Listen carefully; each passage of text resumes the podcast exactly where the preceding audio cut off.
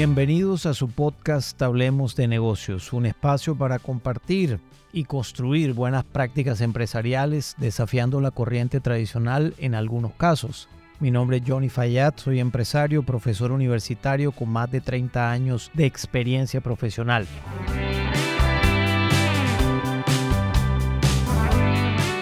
En el episodio de hoy vamos a conversar de un tema súper interesante de mucha actualidad como son las redes sociales y me he venido haciendo una pregunta desde hace varios meses alrededor de este importante tema y la pregunta es la siguiente. ¿Qué cambió para las organizaciones con las redes sociales? La respuesta, por supuesto, debe tener muchísimos matices, pero yo he decidido escoger unos pocos más allá de considerarlas como un canal de comunicación o de interacción con el cliente, que ahí está el primer cambio, también considero que debe hacerse un propósito mucho mayor que la sola comunicación a través de un canal nuevo. Para mi gusto, uno de los cambios supremamente relevantes es la interacción con el cliente, en donde el cliente tiene hoy la libertad de poderse expresar de cualquier compañía, de cualquier producto, de cualquier servicio, tanto en positivo como en negativo, pero además las organizaciones también tienen la posibilidad de expresar su propuesta de valor, expresar sus niveles de surtido, de precio, de promoción, sus niveles de servicio, sus alcances, sus innovaciones comunicarlas a través de las redes sociales y allí, digamos, tiene una forma de llegada y además de interacción con los clientes. Pero sin duda, para mi forma de verlo, el mejor cambio que una compañía puede aprovechar en las redes sociales es ver cómo cuenta historias de su organización. Esas historias que eventualmente en alguna de las aplicaciones o de las redes sociales como Instagram, que allí está claramente cuenta tu historia, esto que llaman los marqueteros storytelling o contar historias, me parece que es lo más relevante para las organizaciones Habida cuenta que la interacción con el cliente también lo es, habida cuenta que el canal de comunicación como canal también es un muy buen canal las redes sociales, pero quiero detenerme en el tema de contar historias. Este contar historias tiene para mí una mayor proporción de la importancia de las redes sociales. Y digo que tiene una mayor proporción porque a mi modo de ver, para poder contar una historia, la compañía tiene que obligarse, o mejor dicho, prepararse para poder contar esa historia y que esa historia realmente sea una historia genuina, sea una historia verídica, que sea una historia comprobable pero adicionalmente con todo el atractivo necesario para que sus clientes la perciban como la deben percibir. Entonces, contar historias a través de las redes sociales es contar la historia de la propuesta de valor de la organización. Es contar la historia de lo que la compañía pretende hacer hoy. Es contar la historia de lo que los clientes perciben de esa organización hoy por hoy. Y ese contar historias que de seguro hay mecanismos de marketing, de software para poderlo hacer muy bien. Y hay mecanismos también como el nuevo trabajo, como le digo yo, que son los influenciadores o influenciadoras,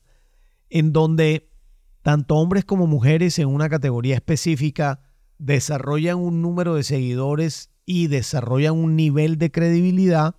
en donde las personas que lo siguen idealizan su forma de ver determinada categoría y por lo tanto le creen a ese influenciador porque es capaz esa persona de modificarle en un momento su decisión de compra o de influirle en su decisión de compra para que compre ese producto o ese servicio que ellos están anunciando y o contando a través de una historia. Si bien los influenciadores sin duda son una gran oportunidad para que las marcas expresen su propuesta de valor o una gran oportunidad para que las marcas expresen también en algún momento alguna situación de que la compañía quisiera resaltar a su segmento de mercado, no es la única opción, porque influenciadores los hay, los hay muy buenos, pero de todas maneras eso tiene un costo también importante y eso, digamos, para las compañías medianas o grandes que puedan pagarlo, excelente. Pero la realidad del mercado organizacional es que 90-95% del tejido empresarial en número de compañías son pequeñas y medianas empresas y de ese 95 casi 70% son pequeñas empresas. Por lo tanto, digamos, no tendrían como el músculo financiero para poder contratar un influenciador. Por eso digo yo y, acudo a ese buen criterio de las personas que en su momento descubrieron la importancia de contar historias dentro de las redes sociales. Yo creo que como en ocasiones le leía a un autor que se llama Jürgen Klarik, que decía que desde el punto de vista de neuromarketing la mente procesa mucho mejor las metáforas o las historias que cuando recibe una orden. Y eso eh, realmente me caló, o sea, me caló desde el punto de vista de, de que es más suave para el cerebro efectivamente cuando tú cuentas una historia y llevas a las personas a través de esa historia a lograr tu objetivo comunicacional. Por lo tanto, las redes sociales, desde el punto de vista organizacional, la oportunidad está en contar historias. Creo que eso requiere una preparación al interior de la organización en materia de cuál va a ser el tono comunicacional con el que se va a contar la historia, pero adicionalmente es cuál historia vas a contar y a quiénes les quieres contar esa historia. A tu segmento objetivo, perfecto, a los grupos de presión, perfecto, es decir, a todo lo que uno llamaría stakeholders de la organización. También se puede usar las redes sociales para contar historias en ese sentido. Pero la clave está en que la compañía tiene que prepararse para que esa historia que cuente no sea un cuento de hadas. La compañía tiene que prepararse para que esa historia que cuente sea una historia real, que sea inspiradora en la medida en que la realidad inspire a las demás personas que pertenecen al segmento de mercado de esa compañía. Pero no debe ser un cuento de hadas, no debe ser una idealización de una relación platónica entre el cliente y el proveedor del producto o del servicio. Todo lo contrario, tiene que ser un tema real, muy bien contado, sí, pero tiene que ser un tema real. Yo lo que te propongo en primera instancia y en relación con mi episodio anterior es que las historias que cuentes sean historias que vayan en línea con los atributos que definiste de la propuesta de valor muy importante la definición de la propuesta de valor, por supuesto, y muy importante contar historias de estos atributos cada vez que puedas en las redes sociales. Historias que sean reales, que sean alcanzables, que sean medibles, que sean relevantes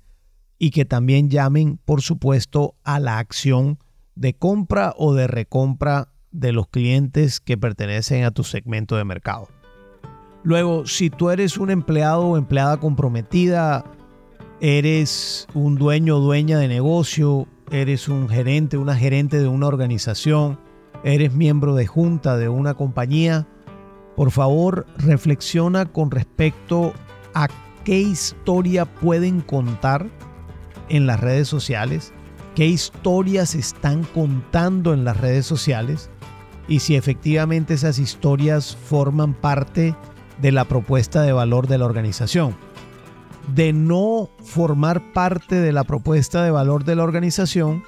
te sugiero revises y, y puedas reorientar la comunicación en ese sentido.